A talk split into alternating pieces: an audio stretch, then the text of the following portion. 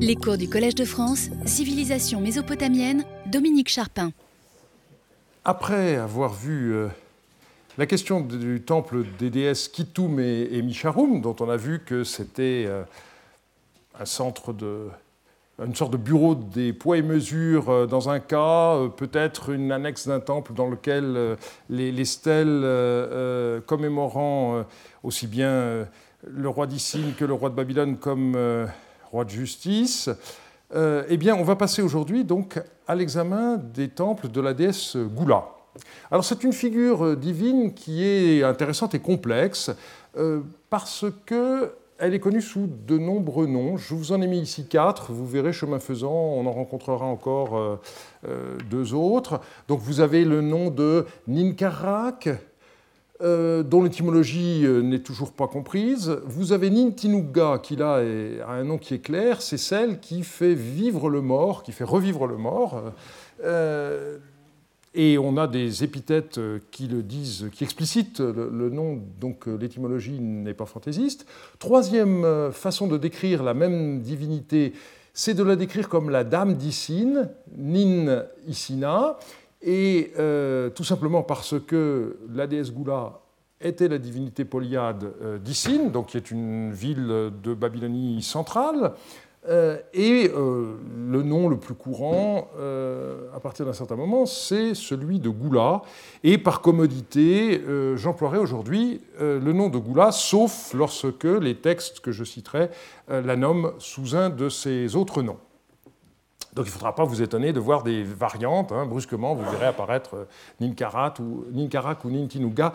Il s'agit toujours de la même euh, divinité. Alors comment fait-on pour définir le domaine de compétence d'une divinité? Eh bien, première façon de faire, on recueille les différentes épithètes euh, qu'on a dans tous les textes relatifs à une divinité.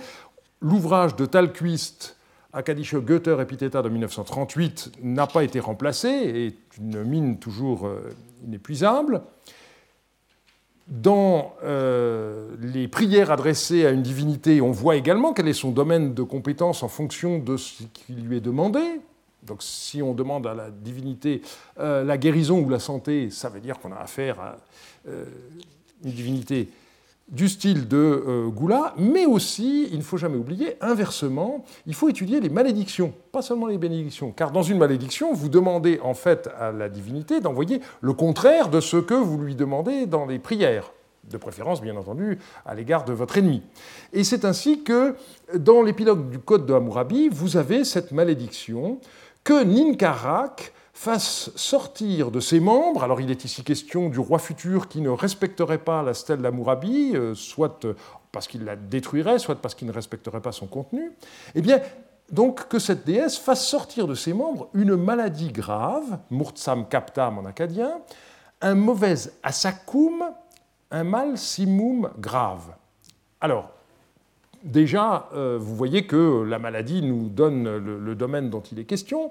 Et vous voyez qu'on a trois expressions différentes ensuite. Alors, le mauvais asakum. Asakum, c'est un terme très complexe. Euh, C'est à la fois euh, une- maladie et c'est en même temps le démon qui cause la maladie. Donc, selon les contextes, on mettra l'accent davantage sur l'agent, en quelque sorte, ou sur le résultat de l'action de l'asakum. Et ici, il faut, comprendre donc qu'il euh, il y a cette espèce de- de- d'agent que vous pouvez avaler, par exemple, quand vous euh, prononcez un serment, hein, vous faites une automalédiction, vous avalez l'asakum, les textes disent comme ça, hein, mangez un asakum, et si vous vous parjurez, eh bien l'asakum va ressortir de votre corps et va provoquer euh, une grave maladie dont éventuellement vous, vous mourrez. hein. donc une sorte de bombe à retardement euh, en, quelque sorte. Et bien là, on demande à Ninkarak précisément de faire ressortir cet asakum et de provoquer donc euh, une grave maladie. Et le dernier mot, euh, un mal simum grave. Alors le simum, c'est un terme qui a été étudié euh, notamment par Jean-Marie Durand dans euh, Archives royales de Marie 26.1. Euh, c'est euh, une sorte de, de plaie, ce sont des maladies de peau, c'est un terme générique euh, assez étendu. Et euh, donc il s'agit bien d'avoir quelque chose qui est en même temps visible, pas beau, euh, tout ce que vous voulez. Voilà donc cette, malédiction qui nous montre bien que la santé, c'est le domaine de Ninkarak, alias Gula. Gula, donc, c'est la déesse qui donne la santé. Nous disons euh, un peu vite, peut-être, euh, la déesse de la médecine. Euh, c'est plus large que cela, en fait. Alors, un autre aspect de la représentation des divinités, cette fois non pas du point de vue verbal, mais du point de vue iconographique, c'est l'existence, très souvent, d'un attribut euh, et vous voyez la divinité qui peut être représentée soit accompagnée de la tribu ou même sous la forme de la tribu. C'est ainsi que le dieu de l'orage, Hadad, euh, est parfois représenté sous une forme anthropomorphique avec euh, à la main eh bien, le foudre qui symbolise l'éclair de l'orage. Mais parfois, vous avez aussi des représentations de cette même divinité uniquement sous la forme d'un foudre, et donc, c'est la partie pour le tout. En ce qui concerne Goula, eh l'animal attribut, c'est le chien. Alors vous avez ici un kuduru qui a été découvert à Larsa, donc qui date de la deuxième moitié du deuxième millénaire, et euh, comme c'est classique dans ce genre de pierre commémorative, qui commémore en général un don de terre par euh, le souverain à un de ses fidèles, vous voyez que les divinités sont représentées sous forme de différents symboles. Alors vous avez le dieu Enlil, par exemple, qui est représenté sous la forme d'une tiare à cornes, ici. Euh, vous avez le dieu Marduk, vous voyez son dragon qui euh, émerge d'un autel, et vous voyez en même temps pardon, c'est pas. Euh, Marduk est ici sous la forme d'une sorte de, de ou, Marum qui était son symbole, et ici c'est son fils Nabu. Donc vous avez cette espèce de dragon qui sort euh, d'un hôtel, et par-dessus vous avez le stylet, on y reviendra, euh, puisque Nabu est le dieu de l'écriture. Et ici, sur la troisième rangée, vous voyez le foudre qui représente le dieu de l'orage Hadad, et vous avez ce molosse, vous avez ici un agrandissement du même Kuduru. Parfois, vous avez même des représentations qui sont encore plus étonnantes, comme cet autre Kuduru trouvé également dans les Babars à Larsa, et vous voyez qu'il n'y a une seule représentation, un gros molosse, et c'est donc euh, ce que nous nous appelons un, chien, hein, euh, euh, l'animal attribut de la déesse Goula. Vous avez d'autres euh, représentations, comme celle-ci, qui est très intéressante, parce que la déesse est cette fois représentée sans doute euh, sous la forme qu'elle avait euh, en tant que statue de culte. Vous voyez qu'elle tient dans la main droite un scalpel, et malheureusement, ce qu'elle porte dans la main gauche n'est pas clair du tout. Est-ce que c'est une sorte de, bandage euh, On ne sait pas exactement. Mais ce qui est intéressant, c'est que devant elle, vous avez donc un gros chien. Vous voyez la taille du chien par rapport à la taille de la, divinité. Et puis en face, vous avez donc Laurent qui prie pour euh, sa, guérison. Donc, euh, voilà clairement établi, et l'iconographie est abondante, je n'ai pris que quelques exemples, clairement établi l'association de la déesse Goula avec le chien, et on va voir tout à l'heure la raison de cette association. Cette déesse a fait l'objet euh, récemment d'une synthèse de la part de Barbara Beuck, donc euh, la, divinité guérisseuse Goula, euh, et avec un sous-titre pour une compréhension de la médecine babylonienne ancienne. je vais m'y référer plusieurs fois aujourd'hui parfois de manière critique, parce que j'ai le sentiment, après avoir lu cet ouvrage de près, que son auteur a manqué euh, un pan très important de la réalité du culte de euh, la déesse Goula. Euh, et donc je voudrais montrer aujourd'hui que les temples de Goula peuvent être définis comme des centres de cure où l'on soignait les malades de différentes façons, par des herbes et des onguents d'une part, et par l'intervention de chiens d'autre part. Alors on va commencer par examiner les témoignages de guérison. Remercier une divinité pour euh, sa guérison, c'est en effet un des gestes religieux les plus courants dans bien des civilisations, et on trouve des remerciements à la déesse Goula sous plusieurs formes. On a des chiens votifs d'une part, et on a d'autre part des ex-voto en forme de membres de corps. En ce qui concerne les chiens votifs, eh bien, je commencerai par citer un texte euh, d'époque récente, du VIe siècle, qui est euh, la découverte, euh, qui mentionne la découverte par le roi Nabucodonosor dans les fondations du temple de Ninkarak à Sipar, un temple qui s'appelle donc Eoula, eh bien, la découverte, je cite le texte, d'un chien en argile avec le nom de Ninkarak écrit dessus. Donc là, on est dans le cadre de ces fouilles archéologiques que les rois néo-babyloniens qu'il s'agisse de Nabucodonosor ou de Nabonide, euh, entreprenaient lorsqu'ils rénovaient les temples, n'est-ce pas ils, essayaient de retrouver euh, les documents anciens. Euh, on en a vu des exemples à propos de, de les Babars dans la, première séance. Et ici, donc, dans le courant de ces fouilles, on découvre ce chien en argile. Alors, à quoi pouvait ressembler ce chien, ce chien en argile? Eh bien, nous en avons des exemples issus de fouilles. En voici deux qui sont issus des fouilles du Père euh, lorsqu'il euh, il a fouillé le site de Sipar et euh, il, nous, il, nous, dit donc qu'il a retrouvé ces deux chiens. Celui de gauche n'est pas inscrit, mais celui de droite, vous voyez, porte sur le flanc une inscription qui a été transcrite par copier, alors comme ça se faisait à l'époque, hein, on, imprimait le cunéiforme, paraît aujourd'hui un peu étonnant, mais c'était le, le, cas, et l'imprimerie de, de l'IFAO au Caire a été équipée pour ça.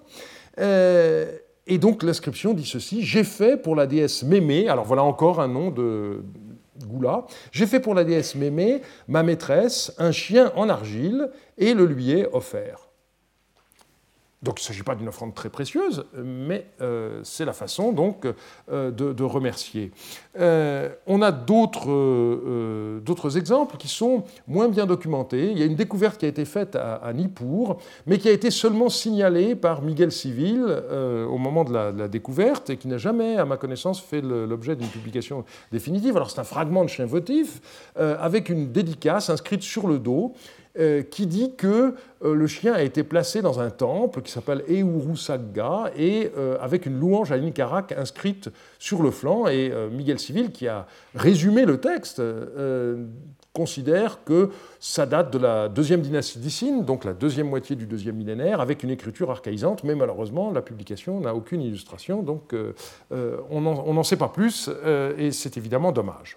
Il y a des cas, heureusement, où on peut euh, trouver l'objet. Euh, ici, c'est euh, quelque chose d'assez curieux. il s'agit en effet d'un chien en pierre qui a été publié dans le volume des inscriptions royales néo-babyloniennes par Freyne, Rime 4, d'après une transcription que Solberger, qui était conservateur en chef au British Museum, lui avait communiquée. et l'objet a été vendu chez Christie's, enfin avait été vendu une première fois, a été revendu. Euh, et euh, on a l'inscription qui dit ceci. Anine Isina, sa maîtresse, la dame qui crée, et puis là il y a une cassure, pour la vie de Boursine, le roi fort, le roi d'Issine, Enlil Ennam, fils de Zibouni, avoué, sous-entendu, cette statuette. Donc voilà encore un, exemple de euh, statue votive. On a un texte encore plus intéressant qui provient des fouilles même de la ville d'Issine, et euh, c'est euh, les épigraphistes de cette mission, euh, et Wilke, qui ont publié le texte. Malheureusement, ils n'en ont donné qu'une transcription et, une traduction. Il n'y a ni copie ni photo, donc c'était pour signaler cela. Et Klaus Wilke est en train de terminer un volume dans lequel toutes les euh, inscriptions qui ont été trouvées lors de ces fouilles devraient être publiées. Alors le texte dit ceci, c'est tout à fait intéressant. Agula, la dame de l'Égalmar, c'est le nom du grand temple de Goula à Issine. Agula, maîtresse de la vie. Alors grande Azugallatou. Azugallatou, c'est, ça veut dire déjà grand, grand médecin au féminin. Hein. vous avez Azou qui est le médecin, ensuite Gal en, sumérien euh, qui veut dire grand, et puis le mot a été euh, transformé en acadien et mis au féminin, donc c'est Azugallatou. Et derrière, vous avez XXXT, et comme il y a des parallèles où on voit que. Euh, Goula est qualifié de Azugallatou Rabitou, donc pourquoi pas Rabiti, je ne suis pas sûr de la restitution celle qui donne le souffle de vie, eh bien, sa maîtresse, donc ça c'est la première partie de la dédicace, ensuite on nous dit Ili xx daya, ikrumma, donc c'est le verbe karaboum, a fait un vœu. Et ensuite on nous dit ikribishu ishme la déesse a exaucé son vœu. La ligne d'après, malheureusement, est cassée. Ce qui est clair, c'est le milieu où vous avez à la fois le nom propre Atanarili et puis ensuite sa description comme serviteur, peut-être jeune serviteur. Et à la fin, vous avez il a offert ce chien. Donc on peut supposer qu'il euh, y avait euh, la déesse a exaucé son vœu et a guéri son jeune serviteur Atanarili, et c'est pourquoi il a offert ce chien. C'est l'explication qui me paraît la meilleure. Livingstone en a donné une autre qui me paraît moins euh, probable. Il a proposé que le personnage Ilidaya qui est mentionné ici ait été guéri et qu'en remerciement, il est voué à la fois un jeune serviteur et un chien. Mais comme l'inscription est retrouvée sur un chien, ça ne me paraît pas du tout une bonne explication. Donc, euh, je préfère celle que je vous donne. Et d'autre part, ce qui est intéressant ici, c'est de voir le couple Karaboum-Shouloum. Euh, euh, Karaboum, c'est le moment où vous faites le vœu, et Shouloum, c'est le moment où vous faites l'offrande en ex-voto, précisément. Donc, on a des textes de Marie, par exemple une inscription du, grand roi Samsiadou, dans le, inscription dans laquelle on retrouve ces deux temps qui marquent bien les deux, moments de euh, cette façon de faire. Donc vous promettez à la divinité, eh bien, si tu guéris mon serviteur, je te ferai une offrande, et une fois que le serviteur est guéri, euh, évidemment, vous êtes coincé, euh, vous êtes obligé de faire l'offrande, et si jamais vous oubliez, eh bien, vous pouvez tomber malade. Et on a un texte de Marie qui est très intéressant. Il y a quelqu'un dans l'entourage de Yasmaradou qui est tombé malade, et le devin dit apparemment il y a une promesse au dieu Signe qui n'a pas été remplie. Donc euh, il faut faire attention quand on fait des vœux, euh, c'est sérieux. Voilà. Donc on voit que euh, pour remercier la déesse des guérisons qu'elle apportait, eh on lui vouait des chiens. Et on a un texte qui est tout à fait intéressant, qui provient de la collection de la Bibliothèque nationale et universitaire de Strasbourg, donc vous en avez ici la, photo, et qui nous fait un inventaire de choses qui ont été volées dans un temple de la déesse Ninkarak. Donc le texte dit ceci Au sujet des biens meubles du temple de Ninkarak, Nabiatum a saisi en, justice Tab Gamalcha. Dans la cour de Ninkarak, Tal Gamalcha a rapporté cinq statues en bronze.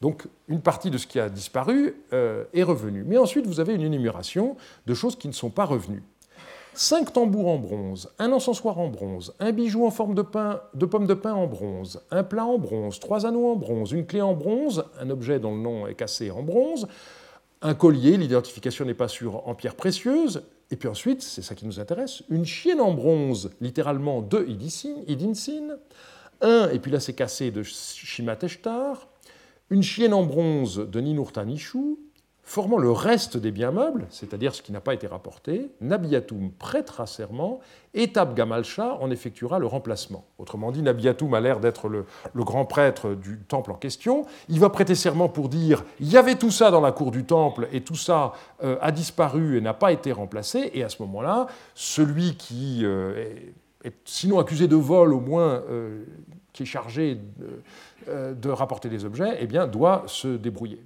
Alors, c'est un document juridique qui euh, comporte donc cinq témoins et une date. La date Samsuiluna 12 est intéressante parce que elle se situe juste à la fin d'une période extrêmement troublée du point de vue politico-militaire, et il est bien possible que la disparition de tous ces objets en bronze soit liée aux différentes révoltes qui ont eu lieu contre Samsu Iluna. D'où vient le texte? Malheureusement, euh, c'est un texte qui provient d'achat, donc on ne sait pas.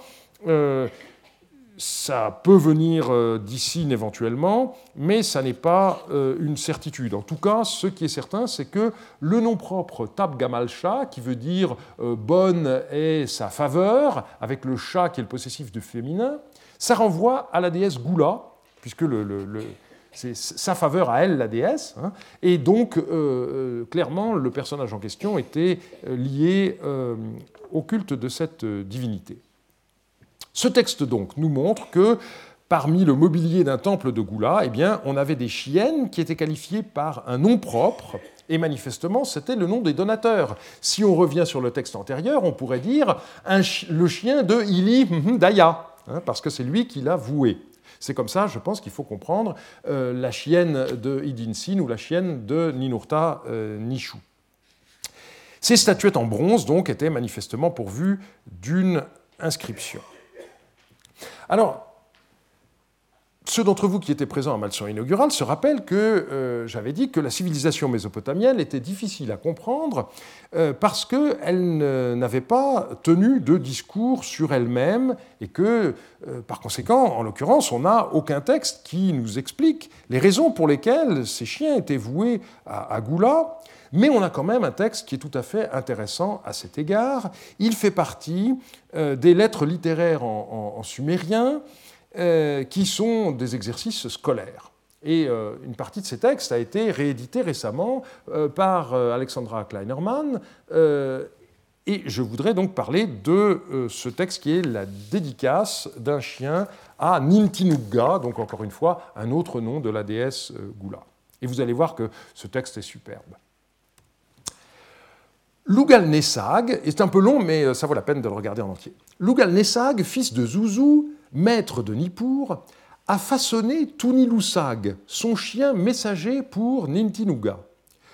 Pour cela, c'est-à-dire comprendre, pour remplir son devoir, le chien remue la queue pour sa maîtresse, donc la déesse, et lui dit en aboyant Maîtresse, qui procure la nourriture dans le ciel et sur la terre, intendante du dieu Enlil, saint doux qui satisfait tous les pays, qui apporte l'abondance, qui détecte les intentions du démon Assag porteur de maladie.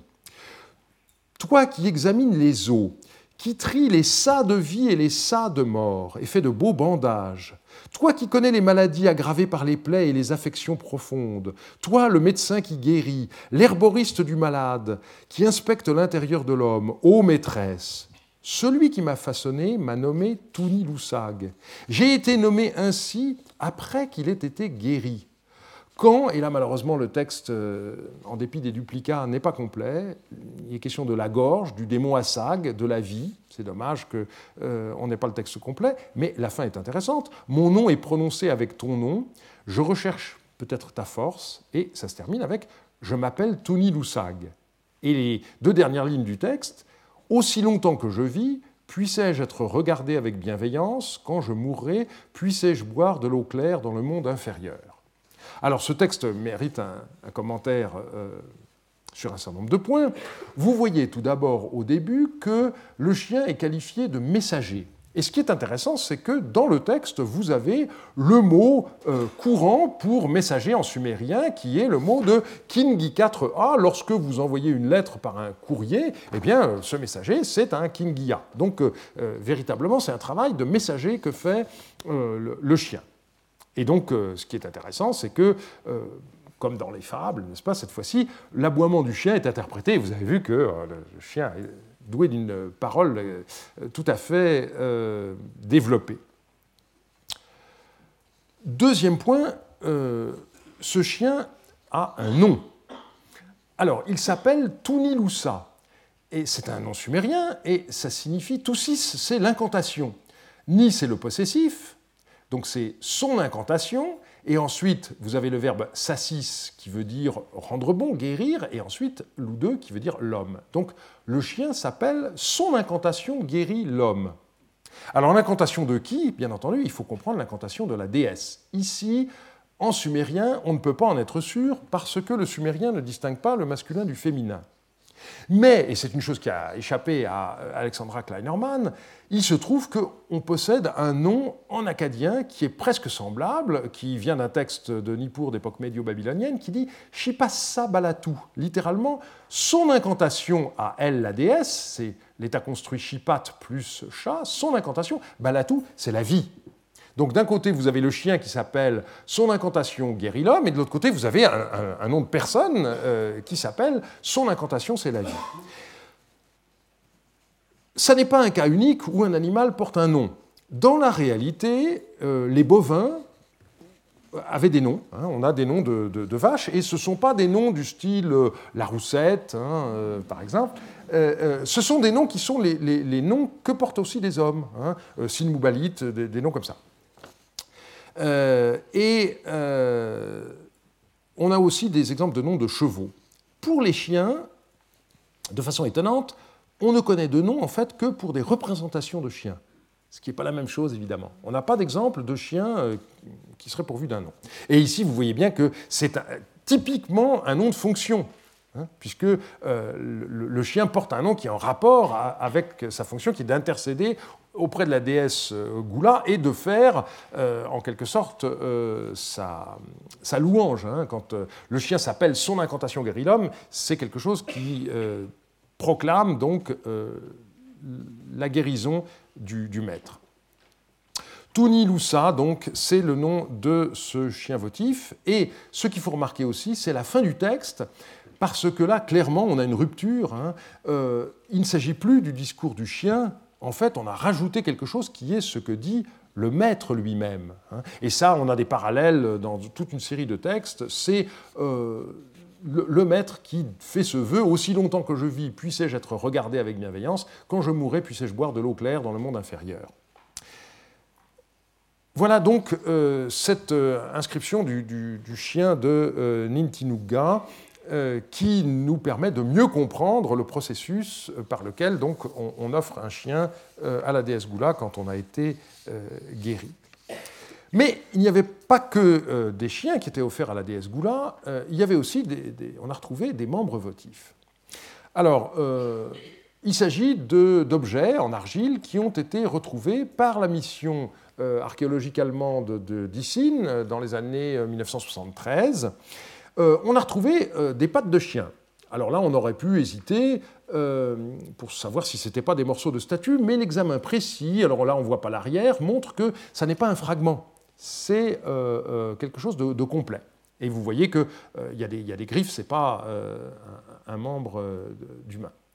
Mais surtout, on a retrouvé des séries d'objets comme ces, pieds, hein, qui étaient parfois d'ailleurs recouverts de, de peinture, il y a des traces de peinture rouge, qui ont été étudiées donc par Agnès Piquet dans les, mélanges Cuper.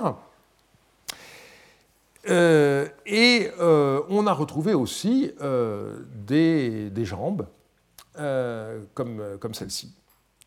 Et tout ceci a été retrouvé dans les décombres à proximité du sanctuaire de la déesse Goula qui a été fouillé à ce moment-là. Donc, euh, clairement, on a affaire à euh, des offrandes votives. Les gens qui étaient guéris, alors de plaies euh, qui affectaient leurs pieds ou, leurs jambes, eh bien, vouaient, à la, déposaient dans le temple de la déesse des, des objets de ce genre. Ce qui est un peu regrettable, c'est que dans son article, euh, euh, Madame n'a pas du tout euh, cité les parallèles qu'on connaît dans d'autres civilisations. Alors je fais quelque chose qui n'est pas du tout exhaustif, mais c'est quelque chose qui est connu. Vous avez par exemple au British Museum, alors là c'est pas en argile, c'est en marbre parce que bah, on est en Grèce, hein, mais vous avez cette, stèle avec une dédicace à Asclépios et à Hygide d'une jambe votive, hein, donc là encore pour remercier d'une guérison. Et ce que j'ai trouvé de plus extraordinaire c'est cette image tout à fait étonnante des réserves euh, du, musée de, Corinthe, où vous avez tous ces membres votifs. Hein. vous voyez que vous avez euh, des jambes entières, vous avez des bras, euh, vous avez des, pieds également, ici à droite, vous avez des mains un peu plus haut, hein. et, et, vous voyez que ces objets étaient le plus souvent pourvu d'un trou, car euh, ils ont été suspendus euh, de façon moderne, mais les, trous, eux, sont des trous euh, antiques, et donc on voit que cette pratique qui consiste pour les gens qui étaient malades et qui ont été guéris par la divinité, donc Goula dans le monde mésopotamien, Asclépios dans le monde grec, eh bien cette pratique donc est tout à fait parallèle.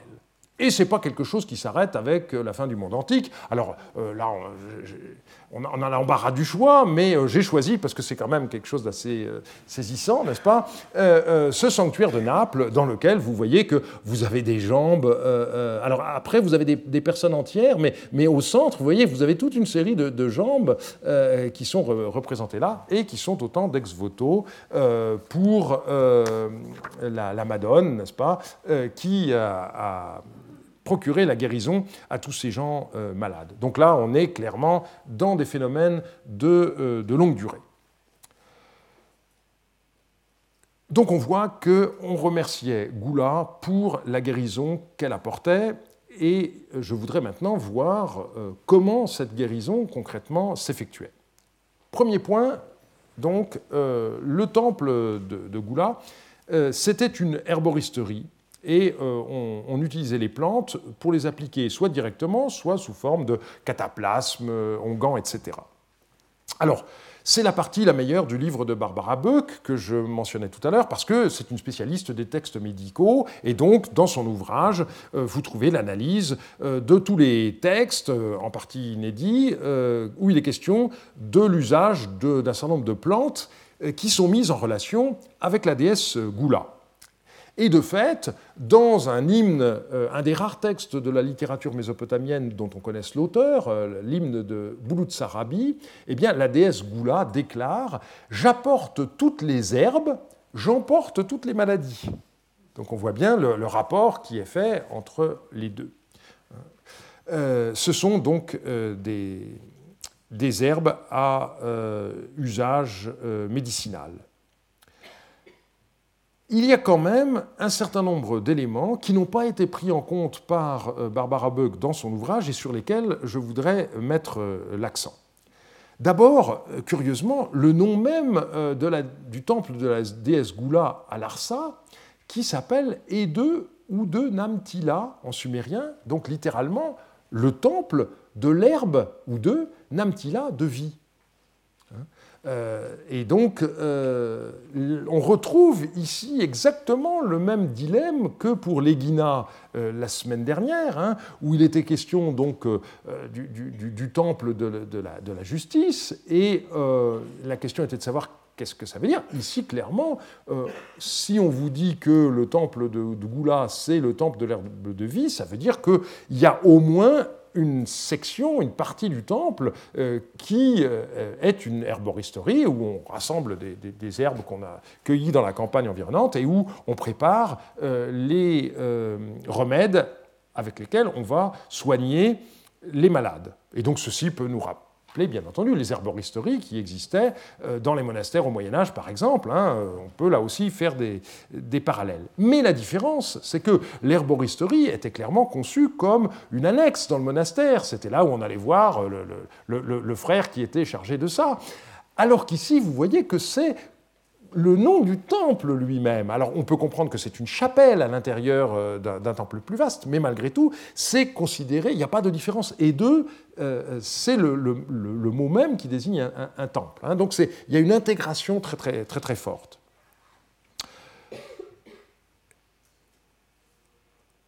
Deuxième euh, point, une épithète de Ninitsina elle est qualifiée de Shim Euh, alors, longtemps, ça a été traduit par Incantation Priestess, et, c'est Andrew George qui, dans son compte-rendu du livre Rimocat, qui a dit Mais non, il faut comprendre ce, mot comme étant herboriste. Et donc, la déesse porte l'épithète d'herboriste. Euh, donc, les choses sont tout à fait, tout à fait claires. Et c'est tout à fait typique de voir que la tradition assyriologique, pendant longtemps, a cherché à prendre ses distances par rapport à, ces, réalités très, très concrètes du culte. Hein. parler d'incantation, c'est moins gênant. Imaginez la, déesse euh, sous la figure euh, d'une herboriste, c'était plus gênant, mais en réalité, c'est bien de ça qu'il s'agit. Le temple de Goula fonctionnait manifestement comme une herboristerie où les plantes étaient préparées pour des remèdes dont les textes de pharmacopée dont s'occupe Barbara Buck nous donnent la composition, mais il faut les resituer dans leur contexte. Et ce contexte, eh on peut le trouver de façon magnifique dans un, monument qu'elle a oublié, je ne sais pas pourquoi, parce que c'est quelque chose de très célèbre, c'est le célèbre chien votif qui a été découvert par le commandant Croc à Tello, et qui se trouve aujourd'hui au musée du Louvre.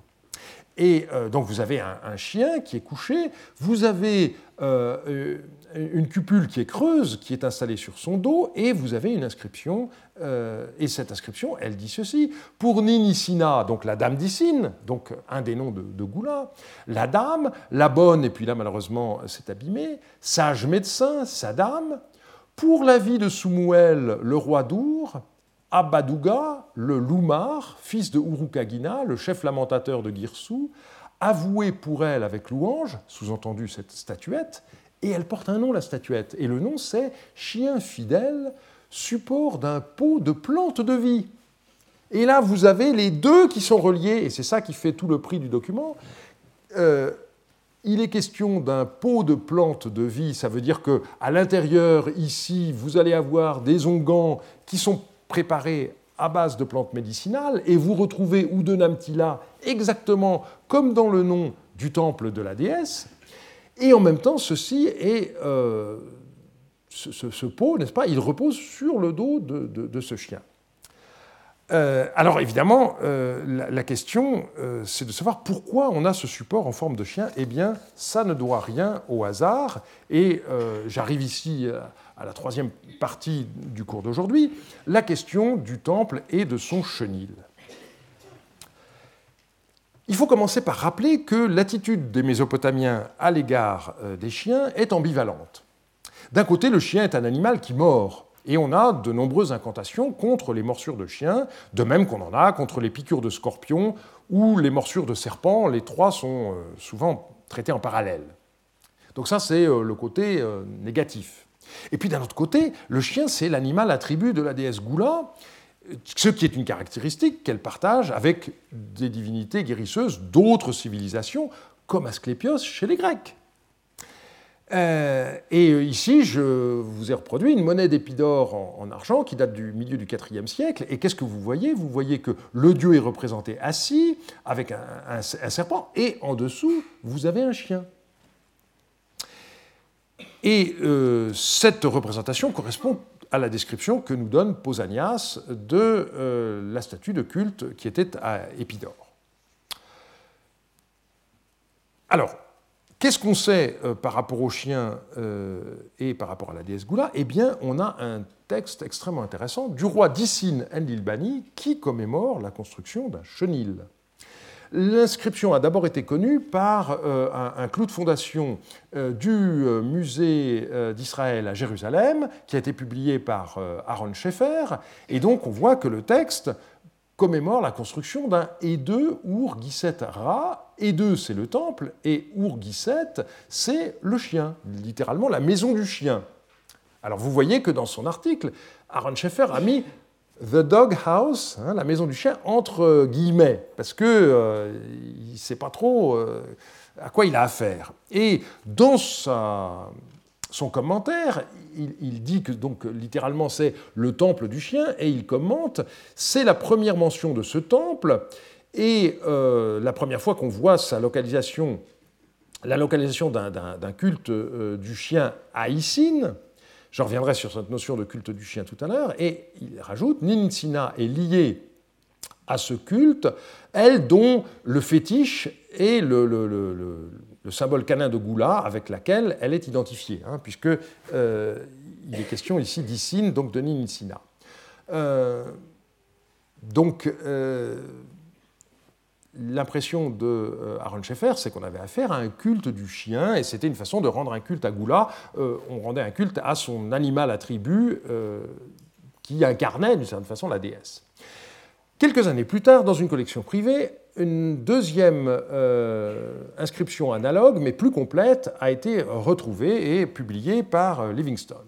Et cette fois-ci, donc, on a l'intégralité du texte. Donc, vous avez euh, Sina, sa maîtresse, Enlilbani, puis toutes les euh, épithètes du roi sur lesquelles je n'ai pas besoin d'insister. Et à la fin, vous avez les Urgira, donc la maison ou le temple du chien, il a bâti pour elle. Alors, ce qui est euh, intéressant ici, euh, bon, le commentaire de, euh, Livingstone parlait également de dog cult, hein, de culte du, du chien. et ce, qui est intéressant, c'est que contrairement à ce qu'on avait vu pour Edegina, où on avait cette inscription où il n'était pas question de divinité, ici vous avez la divinité, et euh, cette divinité, Nin euh, Isina. Donc, euh, il, est clair que ce Eurgira est directement lié au culte. Un nouvel élément nous est donné par un cimetière de chiens qui a été découvert également dans les fouilles d'Issine en 1973. à l'intérieur même du complexe euh, religieux, eh bien, on a retrouvé une sorte de, rampe en briques cuites qui portait une inscription euh, du roi Adada Plaidina, donc euh, milieu du XIe siècle, donc fin du deuxième millénaire, avec une dédicace à Nininsina, et on a retrouvé juste à côté 33 squelettes de chiens qui étaient dans des céramiques de, ce genre. Et bien entendu, ces squelettes de chiens ont été très attentivement étudiés. vous voyez que on, a regardé de, près euh, les crânes et tous les, os. Et par ailleurs, euh, il y a eu une, étude qui a été faite à propos du culte des chiens dans ce contexte. Et euh, les chercheurs qui ont travaillé sur cette découverte ont expliqué pourquoi le chien était associé aux divinités grisseuses dans l'Antiquité, donc Asclépios dans le monde grec, et plus tard, eh bien, euh, l'association d'un chien à Saint-Roch, qui est le protecteur contre la peste, relève bien évidemment de la même tradition. Et vous voyez que euh, vous avez un, bubon sur la, cuisse gauche de, cette statue, n'est-ce pas? Euh, Et donc, c'est la même chose. Et la raison, c'est que la salive du chien contient une enzyme avec un très fort pouvoir cicatrisant. quand on se coupe, hein, premier réflexe, avec une aiguille, on suce, et notre propre salive a une vertu cicatrisante. Alors, je n'ai pas fait d'essai à la maison, on a une petite chaîne, mais je ne lui ai pas demandé de, de, travailler. Mais apparemment, euh, la salive du chien, c'est encore mieux que la salive humaine. Et alors, j'ai oublié le nom de l'enzyme en question, mais enfin, euh, ça a été étudié scientifiquement. Et ce qui est intéressant, c'est que, alors que dans le monde mésopotamien, on n'a pas euh, de description exacte de, ce qui se passait, les Grecs, eux, nous ont donné une description. Et vous avez vu que les parallèles sont tels entre ce qu'on trouve dans le monde mésopotamien et dans le monde grec que, évidemment, on peut considérer que l'inscription grecque nous donne la clé de ce qui se passe dans le, monde mésopotamien. Et ce stèle votif d'Épidore nous dit ceci Un chien a guéri un garçon à Égine. Il avait une grosseur dans le dos. Donc c'est toujours hein, cette notion de, de, bubon, de plaie. Euh, euh, quelque chose qui apparaît sur la peau. Et la, stèle continue. Quand il est venu trouver le, dieu, donc il avait une excroissance sur la nuque, quand, alors qu'il était venu voir le dieu, il fut soigné, tandis qu'il était éveillé, par un des chiens sacrés qui le lécha avec sa langue et le guérit. Voilà. Alors, j'avoue que euh, j'ai été très étonné par le scepticisme de Barbara Beuck dans son livre. Elle dit euh, euh, c'est vrai, il y a des études cliniques qui ont corroboré l'effet limité de la salive de chien pour la, guérison et en permettant de réduire la contamination bactérielle des plaies en les léchant. Mais elle ajoute il reste cependant la question reste cependant ouverte de savoir si les anciens Mésopotamiens ont reconnu ces propriétés et n'ont pas interprété le fait que les chiens léchaient comme un transfert magique de la maladie de l'homme sur le chien. Et là, elle est complètement victime des textes qu'elle étudie, parce qu'elle étudie les incantations, et elle a complètement laissé tomber l'aspect concret des choses. Euh, ce scepticisme est bien étonnant. Est-ce que nos pauvres Mésopotamiens sont plus stupides que les Grecs hein? Euh, Pourquoi les Mésopotamiens auraient reconnu la vertu thérapeutique de certaines herbes d'un côté et pas le caractère cicatrisant de la salive des chiens de l'autre Qu'on m'explique. Hein? Donc j'avoue que euh, je ne crois pas une seconde. je pense que le transfert magique, c'est quelque chose de secondaire, c'est une explication secondaire, mais il faut prendre les choses au premier degré. Au premier degré, le chien guérit un certain nombre de plaies en les léchant. Point. Après, euh, on a théorisé ça peut-être en disant que le chien prend sur lui la maladie, tout ce qu'on veut, mais fondamentalement, au départ, c'est ça dont il s'agit. La conclusion, c'est donc que le temple de Goula à Issine comportait un chenil et euh, les chiens y étaient élevés, et euh, donc euh, ils, finissaient par mourir et on les enterrait sur place parce que c'était des chiens sacrés, de la même manière que dans les temples d'Asclépios du, monde grec. Et ces chiens, eh bien, ils étaient utilisés pour lécher les plaies des malades qui étaient venus implorer leur guérison à la, déesse. Je crois que c'est ainsi qu'il faut comprendre les choses et si c'était quelque chose euh, d'unique, eh bien, on pourrait en douter, mais on a déjà vu la semaine dernière qu'il fallait prendre aussi de manière concrète euh, l'existence de ce temple euh, de, de et, son rôle dans l'économie. Eh bien, ici, de la même manière, il faut prendre au sérieux ce qui nous est dit sur la guérison que la déesse Goula procurait à travers ses chiens. Alors, faut-il parler d'un culte du chien? C'est ce que certains assyriologues ont été tentés euh, de, faire. Euh, par exemple, Livingstone, dans son édition de, l'inscription, dit ceci La diversité et la nature de ces découvertes, donc il parle des, squelettes euh, de, chiens, manifestement associé au chien de Ninsina ou Goula, suggère que les deux ur Ra étaient plus qu'une simple maison du chien ou chenil, dans le sens où les deux Gigirra d'Enlil à Nippur pourraient n'avoir été qu'un simple garage pour le char du dieu. Donc ça c'est connu, hein. vous avez euh, le, garage du, char du dieu, et il lui dit, mais Léougira, c'est pas simplement un chenil. Et il ajoute, on prêtait des serments par le chien de Goula, ce nom était parfois, mais pas toujours, précédé du déterminatif divin. Et donc pour lui, euh, en fait, il y a bel et bien un culte du chien. Alors il y a des éléments qui vont en faveur de, sa thèse. Hein.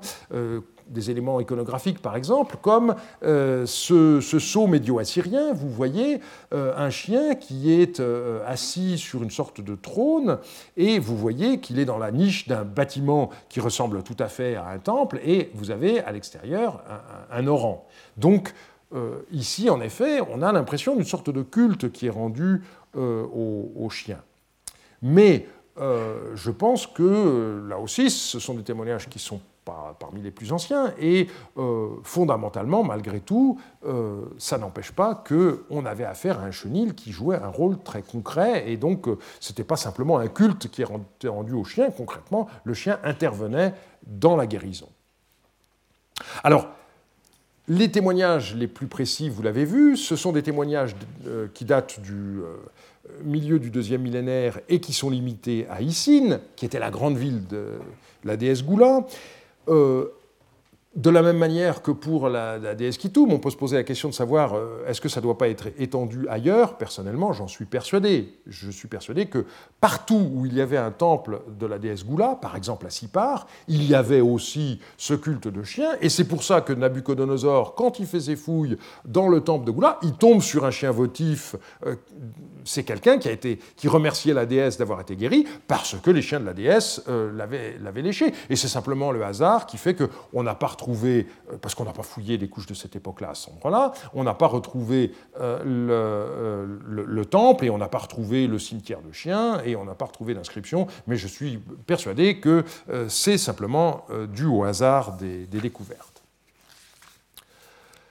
Vous voyez par conséquent que les temples de Goula doivent être compris comme de véritables centres de cure. Les malades y étaient soignés et, une fois guéris, déposaient des ex-voto pour remercier la déesse, sous forme soit d'un membre votif, soit euh, d'une statuette de chien. On voit que les chiens jouaient un rôle actif dans le traitement des plaies, qui étaient également soignés par des onguents à base de plantes. Ce qui est très intéressant, c'est qu'il n'y a pas d'opposition à faire entre les deux aspects de Goula, l'herboriste d'un côté, la maîtresse des chiens de l'autre, et c'est montré par une phrase qui a été citée par Barbara Beuck dans la préface de son livre, euh, et qui est extrêmement intéressante. Il s'agit de la plante Bouchanoum. Et cette plante est définie ainsi, on vous dit, la plante Bouchanou, dont le nom est chien de la déesse Ningizibara. Et Ningizibara, c'est un des innombrables noms de la déesse euh, Goula. Et donc vous voyez que euh, cette plante, on, dit qu'elle a un autre nom qui est celui de euh, chien de, Goula. Et au chapitre 5 de son livre, Barbara Beuck montre que la plante Bouchanou est aussi appelée Lishan Kalbi, littéralement langue de chien. Et elle, euh, ce qui est très curieux, c'est que euh, elle dit ben, sans doute parce que cette plante a un caractère un peu râpeux comme euh, la langue de chien, et nulle part elle n'envisage que la comparaison ait été due au fait que cette plante avait des vertus cicatrisantes, ce qui est évidemment ce qu'on peut supposer une fois qu'on a instruit l'ensemble du dossier. Cette complémentarité, entre l'herboristerie et le chenil, les deux grandes composantes des temples de Goula, elle a été montrée, vous vous rappelez, par le fameux chien de Soumouel, hein, où, on voit la figure du chien qui porte un pot euh, comme on l'a vu. Et donc, lorsque euh, Barbara Beuck dit dans son livre qu'elle va s'intéresser à la déesse Goula comme guérisseuse et sur ce qu'on peut appeler ses avatars, c'est-à-dire les plantes euh, qui, sont, qui lui sont associées et qui servent à guérir, eh bien, malheureusement, elle nous offre une vision tronquée de la déesse car elle a complètement escamoté le deuxième aspect, c'est-à-dire les chiens qui constituaient bel et bien l'autre face de la même réalité.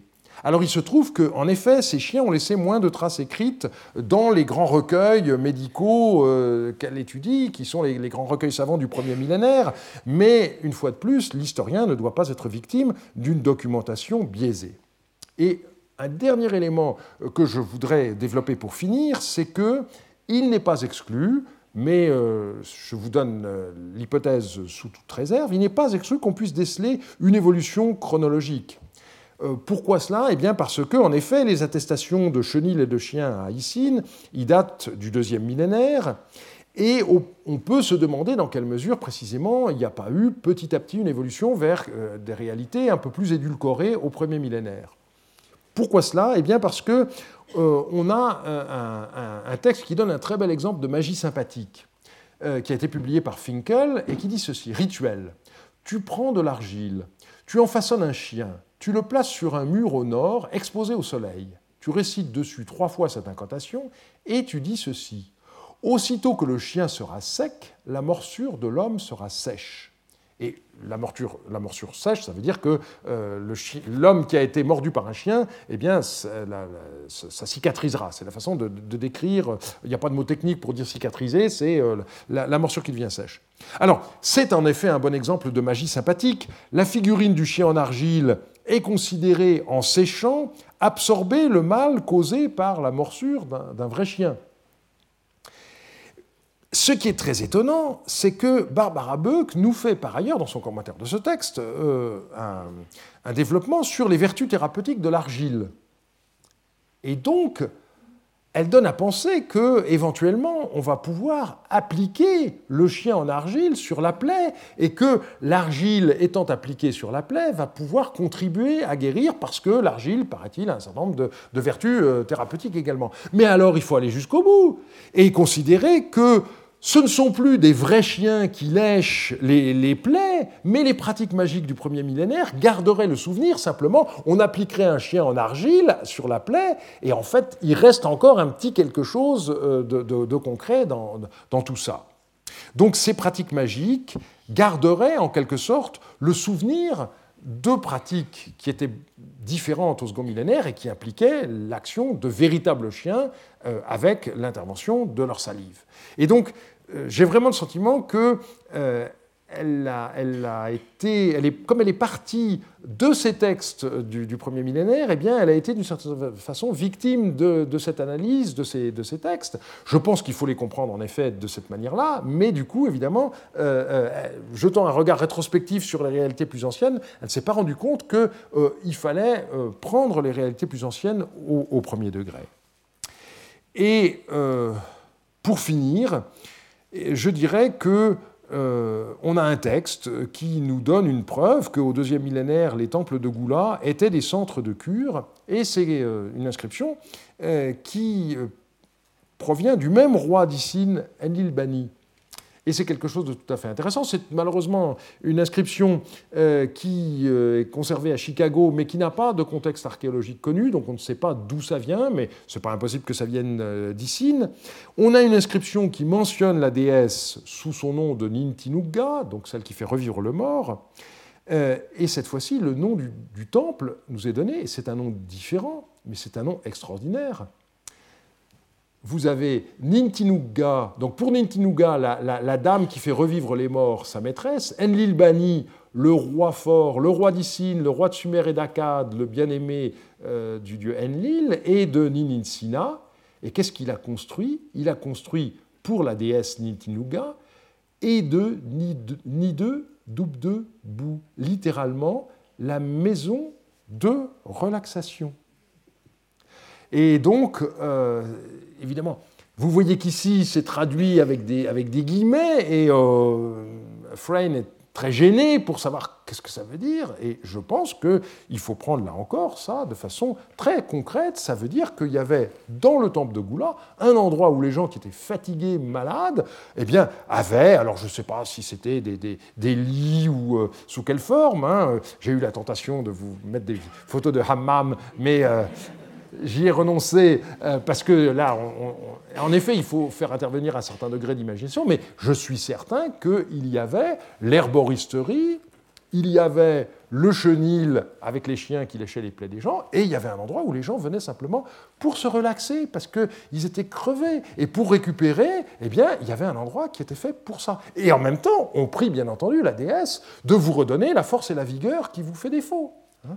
Mais je pense que euh, il ne faut absolument pas couper les réalités concrètes et leur interprétation religieuse. Pour les anciens Mésopotamiens, ça ne formait qu'un tout. bien sûr, ce, il est temps d'aller se reposer. Retrouvez tous les enseignements du Collège de France sur www.colège-2-france.fr.